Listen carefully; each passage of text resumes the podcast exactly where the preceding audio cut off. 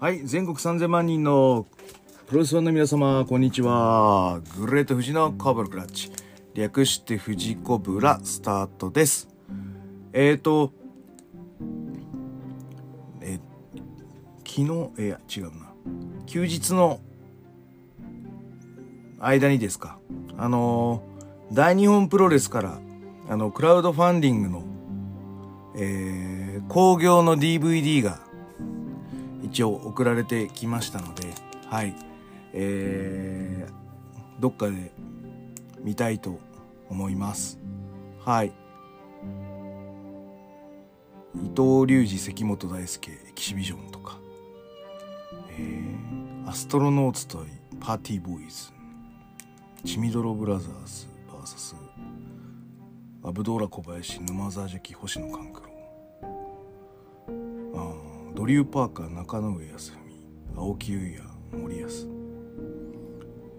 大神対塚本橋本和樹、えー、石川 VS 兵頭となっております。はいあのー、マッチメイクも斬新だと思うちょっと見てみたいと思います。はいえーとこの番組は健康プロレス所属グレート富士がプロレスやってる体の斜めからの視点で見てしまうプロレスの試合の感想やなぜ何と湧き起こってしまう疑問の数々に対して妄想の仮説を立てたり妄想の検証を勝手に探し出してしまう困ったポッドキャストです、えーそんな今日のコーナーは、えー N1 ビクトリー、えー9月19と20 3日目と4日目のレビューをしていきたいと思います。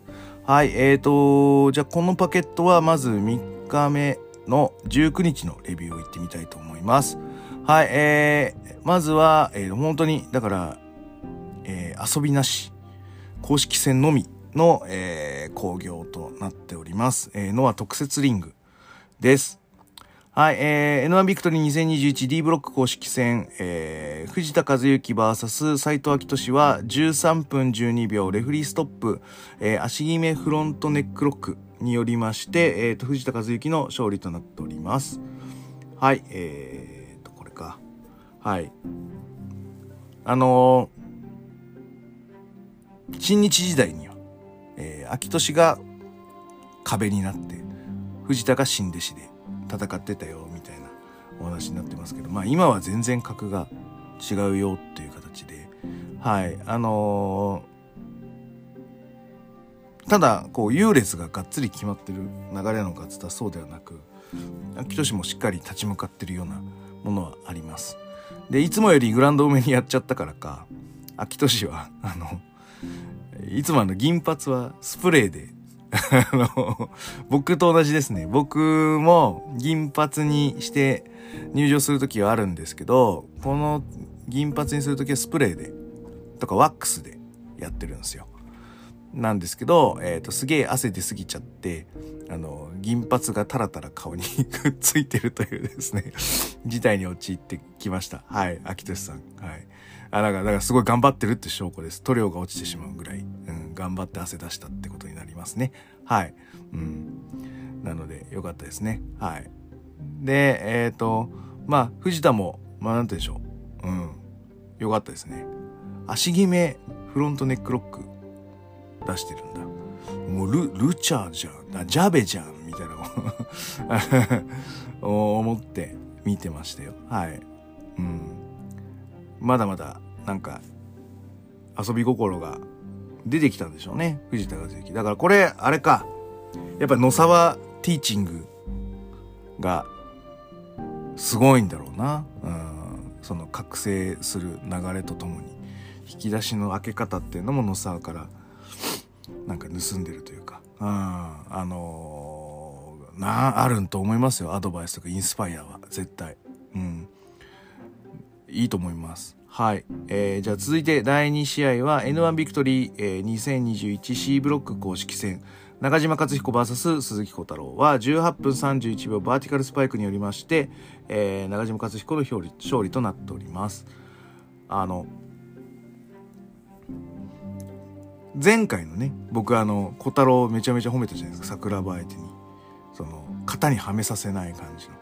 うん、ずらしとか外しっていう感じでうまく相手のいいポジションにさせないというポジショニングをディフェンスでしっかりしてる小太郎、えー、に対してまあ今回は、ま、元ジュニアという形になるのでまあ手が合うのかな。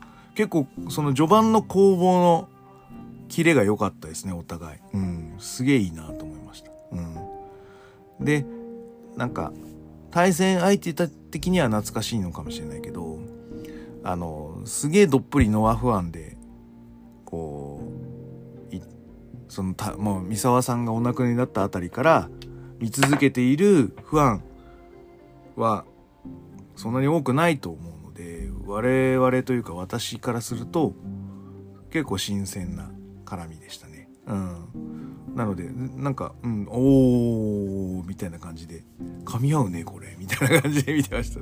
当たり前だろうって。古くからの不安だったらもうあのお叱りを受けるところではあると思うんですけどもうこの噛み合うじゃんみたいな感じで見てました。はい。で中島克彦もまあなんつうんでしょうその必死さが出てましたね。ちょっとどうしても勝たなきゃみたいな感じでなあのヘビーとジュニアだから差が出るみたいなのじゃなくて体重言ってたけど2キロぐらいしか変わんないからもうだからやってる土俵が違うってだけでうん。ね。あの、変わんないんだろうなって思いました。なので中島克彦はまあいわゆる意地ですね。ヘビー級で戦っているっていう意地でなんとか勝ったっていう感じの試合なので。はいなんかこうライバルじゃないけどなんだろう、うん、戦友のやり取りみたいなのが見えてよかったと思います。はい。えー、続いて N1 ビクトリー 2021B ブロック公式戦、剣王 VS 稲葉大輝は、えー、14分59秒 PFS からの片指固めによりまして、剣王の勝利となっております。剣王はね、もう歌詞に負けちゃったから、絶対負けないっていう形で、ここで負けると結構また別の、なんかストーリーをね込みでないとっていう形でやっぱどうしても剣王は勝たなきゃいけないっていう感じのうんあのー、流れなんですけどなんか若干剣王が重い感じがするのは気のせいかな。だただ動きがこの序盤のあのフロントネックロックとかスイッチの切り返しとしての動きが悪いかって言ったらそうではないのででしかもまあその稲葉あの 吉沢君は激推しですけど周りの人はまあどうかなって思いながら見ているわけですよ。うん、使い物なんのかみたいな感じでね正直言うと。あのー、なのであのーちょっと思うところはあるんですよちょっとこう組み立てが弱えなとかなんでここをちょっととが尖らないんだろうとかいろいろあるんですけどもこの序盤の基礎のねあのスイッチのバックの取り合いだとかあとしっかりと基礎のトーホールドみたいなのもこういうのできてる人は食えてほしい。あの こんなんできないでプロレスラー語ってる人いっぱいいるんですよ。正直言うと。でも、あえて見せないでね、そう、そうやってね、見せてる人もいるけど、でも、あの、こういうね、ちゃんとした戦いの場のシングルリーグ戦というところで、こういう基礎がしっかり出せるような人は、うん、やっぱり食える人であってほしいな。プロレスで食っていけるんですわって言える人であってほしいと思います。はい。もうほんとそれが如実に土日にて感じられて稲葉頑張れよってやっぱ思いますねはいなんかそれぞれのなんか技の組み合わせっていうのはそうでもないっていう感じなんですけどうん。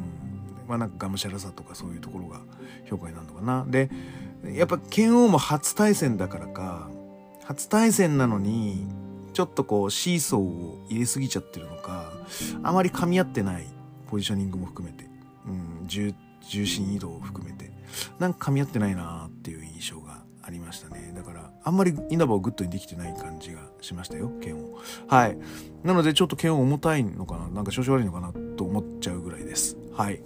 えー、そこは気になりましたね。はい。じゃ続いて、えーと、メインイベントですね。N1 ビクトリー2021 A ブロック公式戦武藤敬司 VS 征矢学は17分37秒足尾の字固めによりまして武藤敬司の勝利となっております。はい。ぶっちゃけ、引き分けでもよかったじゃないですか。い、い、2分けで2点じゃないですか。で、えっ、ー、と、清宮が例えば4点だったとしても、あの、清宮に勝てば4点4点で直接対決で勝ってるから武藤が上がるっていう、こう、なんかやらしい組み立てでもよかったわけですよ。うん、だから引き分けなのか、そや、また勝てないのか、かわいそう武藤にって思ってたんですけども、まさか勝つとは。そや、本当にかわいそすぎて。うん、ねえ。なんか本当かわいそうと思いました。はい。こんだけやって勝てないってなんかすごいかわいそうですね。はい。うん。あの、えっ、ー、と、注目ポイントは、あのサソリ返し。あの回転する勢いをもっと自ら回転して、相手をこう、の体勢を重心を崩しちゃって倒しちゃうという、そこから足4字に、4の字に行く、変形のね、足4の字に行く流れ、えー、に関しては、これどっかで、新日で見たよな、どこで見たっけなと思ってて、うん。あとはか、なんかね、どこかで見たけど思い出せない。あとはカート・ヘニングと、ブレット・ハートあたりでもしかしてやってんのかなでもなんか武藤が長州戦とかそこら辺でなんか出してる秘策だったりするような気がしててちょっとこの元ネタがどこだったか思い出せなくて分かる人ちょっとすいません教えてください 藤子ら聞いてる人で あの武藤のそのサソリでステップオーバーするじゃないですかで、ステップオーバーしてダンと踏み込まれるとそれで決まっちゃうんですけど、このステップオーバーするときに自らやられてる方がもう一回転しちゃうんですよ。勢いよく。そうすると、あの、ステップオーバーがやりすぎちゃって、体勢崩れて倒れちゃうと。で、そうするとお互いこう足をこう持ってるような状態なので、そこで武藤が足尾の字に行くっていう。あの、足尾の字には行ってないかもしれないけど、このサソリの返しはどっかで見たことあるんだけど思い出せないってやつで、はい。元ネタ文献を募集して思い、おります。はい。で、もったいないなーって思いながら、うん、そりゃもったいねえなーと思いながら見てました。はい。で、最後は4の字固めですね。で、ギブアップというところでなっておりまして、はい。あの、なんだろう、封じ込められちゃったなっていう感じがしますね。はい。ということで、えっ、ー、と、このパケットは N1 ビクトリー19日第3、3日目のレビューとなります。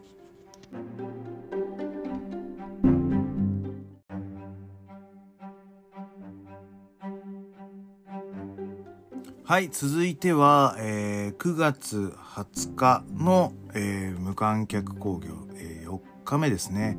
こちらのレビューを言ってみたいと思います。はい、えーと、ここもね、公式戦のみという形です。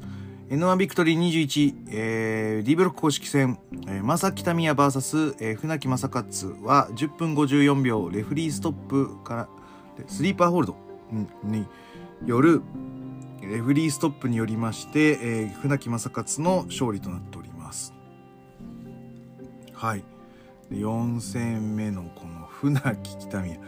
うん。あの、北宮はやっぱりレスリング出身ということで、で、えっ、ー、と、船木というのは、その、MMA の動きもできる格闘プロレスというジャンルですね。だから、えっ、ー、と、プロレス内プロレスのレスグラウンド。で、プロレスプラスレスリングのグラウンド。えー、プロレスレスリング MMA グランドっていう、えー、系統で分けると、北宮はプロレスレスリンググランド。で、えー、船木はプロレスレスリング MMA グランド。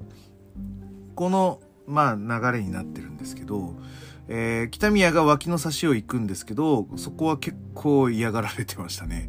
はい。取らせないみたいな感じになってて、すごい船木がいやらしかったですね。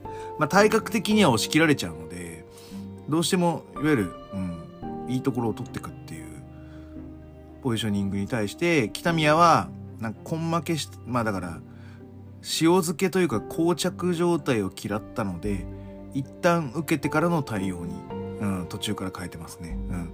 ただ、押し切られちゃったっていう感じですね。だからもうい、いつの間にか侵食されて、いつの間にかスリーパー食らっちゃってっていう、本当に、その、プロレスっぽくしてたとしても、やってることは結構 MMA とあんま変わんないような試合展開で、ぬるぬるっと終わったって感じですね。はい。うん、押し切られたって感じのが、いうのがぴったりくる感じかな。そう。なんかもっとこう差し合いの攻防とかね、スイッチの攻防とかあってもよかったんだけど、うん。船木が、それはそれっていう嫌がり方をしたので、本当にねあの、ツイッターでも出てたじゃないですか、もう衝撃じゃないですか。あの、なんだっけ。こうファンクラスは後発だったので、もう 痛がらないプロレスをしますみたいな そういうとこだぞって、はい、あの、突っ込みたかった感じですけど。はい、あの、そういう感じで、ぬるぬるっとやられちゃいましたね。うん。なので、あの、北宮、うん、惜しいですね。はい。というとこです。はい、えー、続いて、えー、は、えー、N1 ビクトリー 2021CC ブロック公式戦、えー、桜庭和志 VS 田中正人は30分時間切れ引き分けとなります。俺ザック好きだけど、なんかベストバウトが、この田中正人桜庭和志ですって言われても、まあしょうがねえなって納得しちゃうぐらい、俺これ最高の一戦でしたね。うん。うん。さっきも言ったように、あのー、小太郎は付き合わないっていうスタンスを取ったじゃないですか。技術を持って。で、えっ、ー、と、田中正人は何をしたかっていうと、あくまでプロレスの田中将人の型にはめてこうっていう感じになってるので、えっ、ー、と、この一戦は田中と桜庭は型のはめ、自らの型のはめ合いを、えー、して相手を引き込む作業をしてるんですけど、両方とも型が成立しながら推移してるというですね。ほんと互角なんだろうなっていう動きをしてます。うん。そのカチッと決める。えー、っとねなん例えばですよ。あのプロレス内プロレスのグラウンドはどういうことかっていうこのきっちり型にはめるっていうところが大事でしてダンスで言うとあのロボットダンスみたいなやつ。グッグイッグイッグイッとこうカクカクっていう形であのただそこにはこうムーブとしてのこう大き大きさ広がりがあるような感じ。で、あのー、桜庭がやってる MMA っていうのは、あの、もういわゆる止まらないダンスみたいなやつですね。あの、なんだ、中居くんがやるこんな、こんな手、ボコボコやるような、速いやつ。ああいう感じ、スルスルっといくような感じ。そう。な、あの、この二つのダンスを組み合わせながら、その、曲が進行していくみたいな感じで田中と桜庭はお互いの肩にこう水相手をはめ合っていくわけですね。うん、だあれ、うん、これ見ながらそうだね。おなんかなんかすげえ一流のダンスを見てるかのようなこう自分の肩にはめ合っていく。それぞれのスタイルがこう交互に出てくるような感じがしてとかなり僕はなんかいいなんか空間を楽しませてもらってるなと思いながら見てました。はい。でもですよ、でも、中盤目まで常に先手は田中将人です。はい。これ言っときますよ。常に先手でした。はい。で、えっ、ー、と、途中場外戦などを含めて桜庭が盛り返したりとか、あの、いろいろなスポットがある中、あのー、今度は徐々に徐々に決まっていくんですよ。えー、関節サブミッションが桜庭の。それに関して田中がしどいていくという形にだんだんシフトチェンジしていくんですね。はい。でここにまあ「マクトラック」とかなんかあの 高木慎吾かというぐらいこうズバズバとこう会話を混ぜていくはいあのスタイルはなんか一定のあれがありますねはいあれって言っちゃったけどあのー、叙情的な盛り上がりをこう徐々に見せていくっていうスタンスが良かったですね。で、まあ、残り3分ってなった時に、3分このサブミッションでしのいでいくのかとか思ったけど、結構それでしのいでたよねって感じで。うん。でも飽きなかったなすげえなと思った。うん。これ、うん。いいよ。いい。楽しませていただきました。ありがとうございます。うん。なので、えっ、ー、と、一生一分けっていう感じなのかな。だから、うん。で、えー、最終戦が、桜庭と中島。中島勝てば4点。で、田中も3点で次が、え、誰？稲葉稲葉、稲葉じゃねえや。だ、誰だ ?C は。え、C 誰？C 誰？あ、小太郎だ。小太郎と田中正人。だから小太郎、ワンチャンあります。それで田中正人負けちゃって、勝彦進出か。あるなこれ結構大きな引き分けですね。うん。中島に勝ち目が出ましたね。うん。という感じで意外だったですけど、すげえ面白かったから、ありがとうっていう感じの試合です。はい。えー、続いては、えー、N1 ビクトリー2021、えー、B ブロック公式戦、えー、剣道家臣 VS 望月、えー、正明は9分28秒首固めによりまして、望月選手の勝利となっております。はい。まあ、なんだろう、ネタですね。2回落ち、みたいな。はい。あの、会場をいっぱい使って、で、スモールパッケージをスモールパッケージで返すという。はい。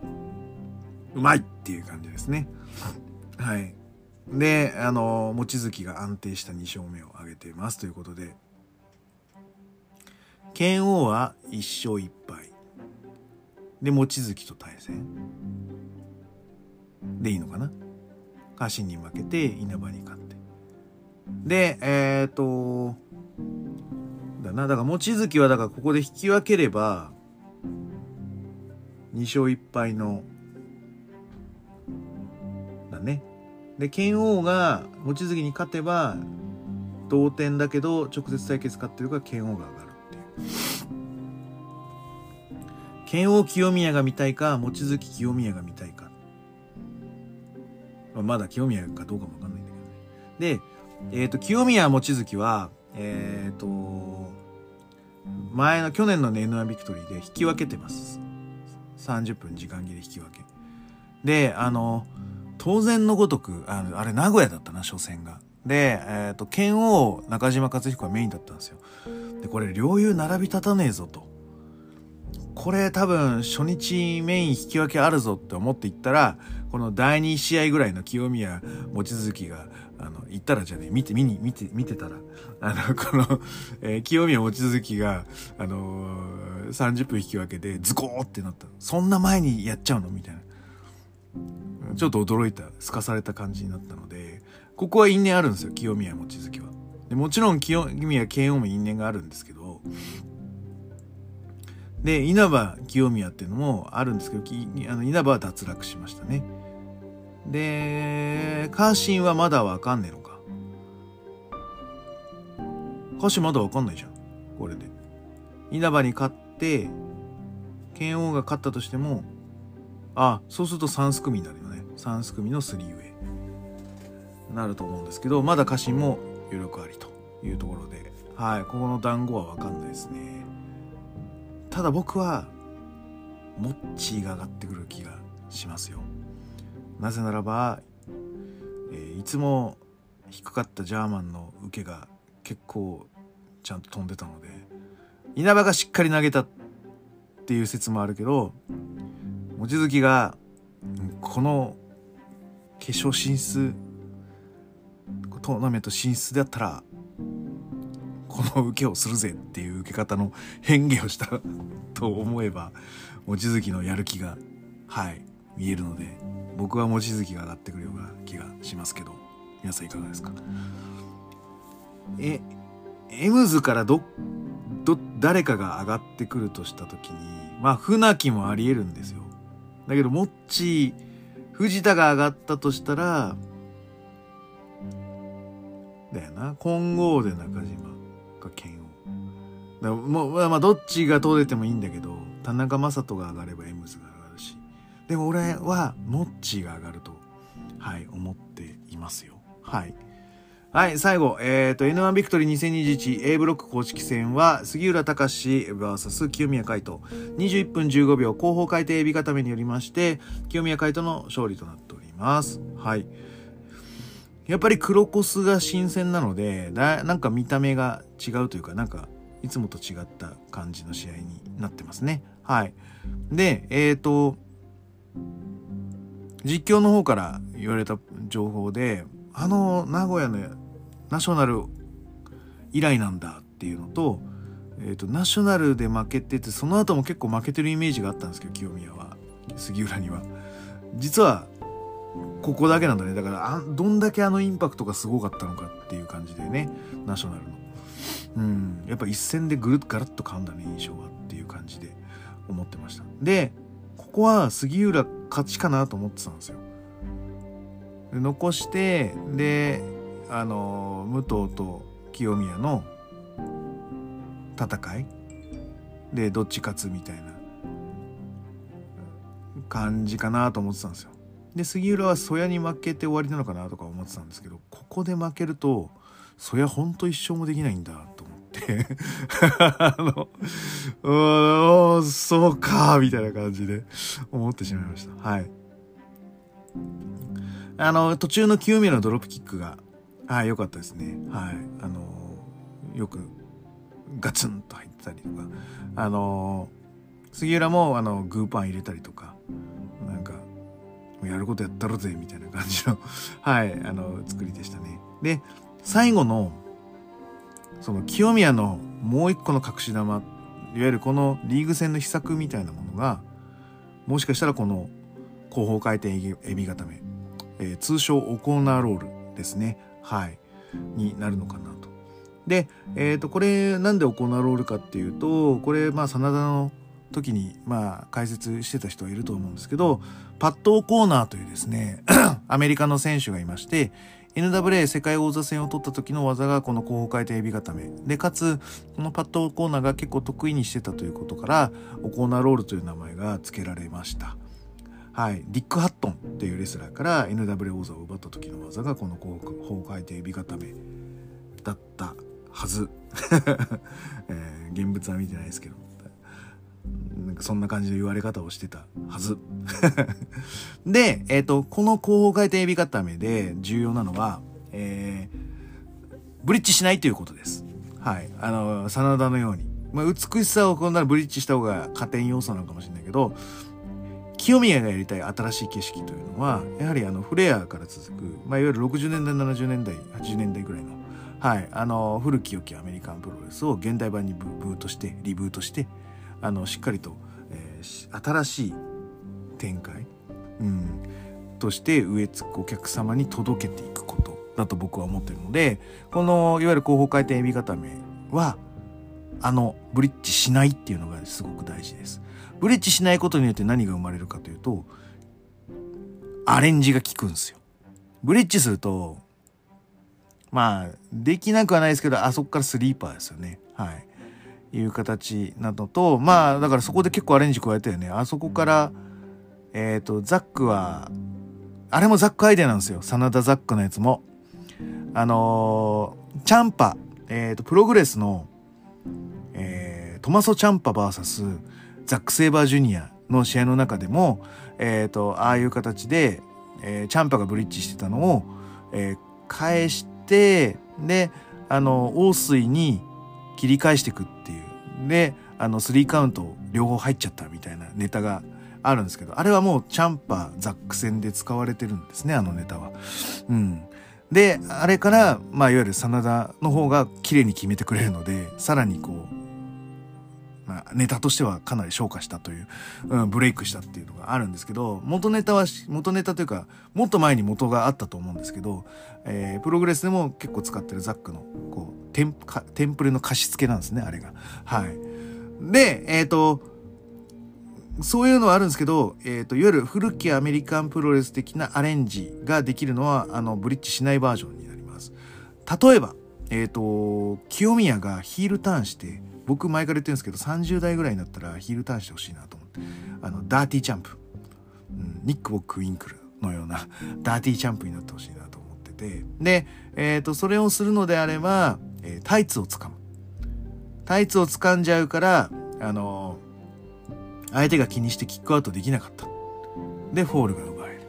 こういうこう小技が使えるでえっ、ー、とあとはですねあのこの後方後方回転エビ固めで相手がさらに後転をもっと効かせてさらに行くと,、えー、とその後方回転エビ固め返しができます。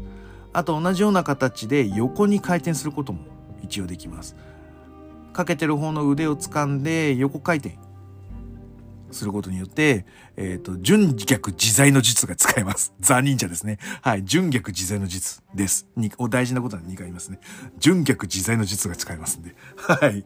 こういう切り返しの切り返しみたいなネタで、わっと盛り上げることが可能になってるので、これから持ちネタとして、この清宮はオコーナーロールを活用することがあるのであれば、あってほしい。みたいな感じで僕は思ってるので、タイガースープレックスをコーナーロールの2択で攻めていくっていう感じの清宮の、えー、今後のファイトスタイルはありかなと。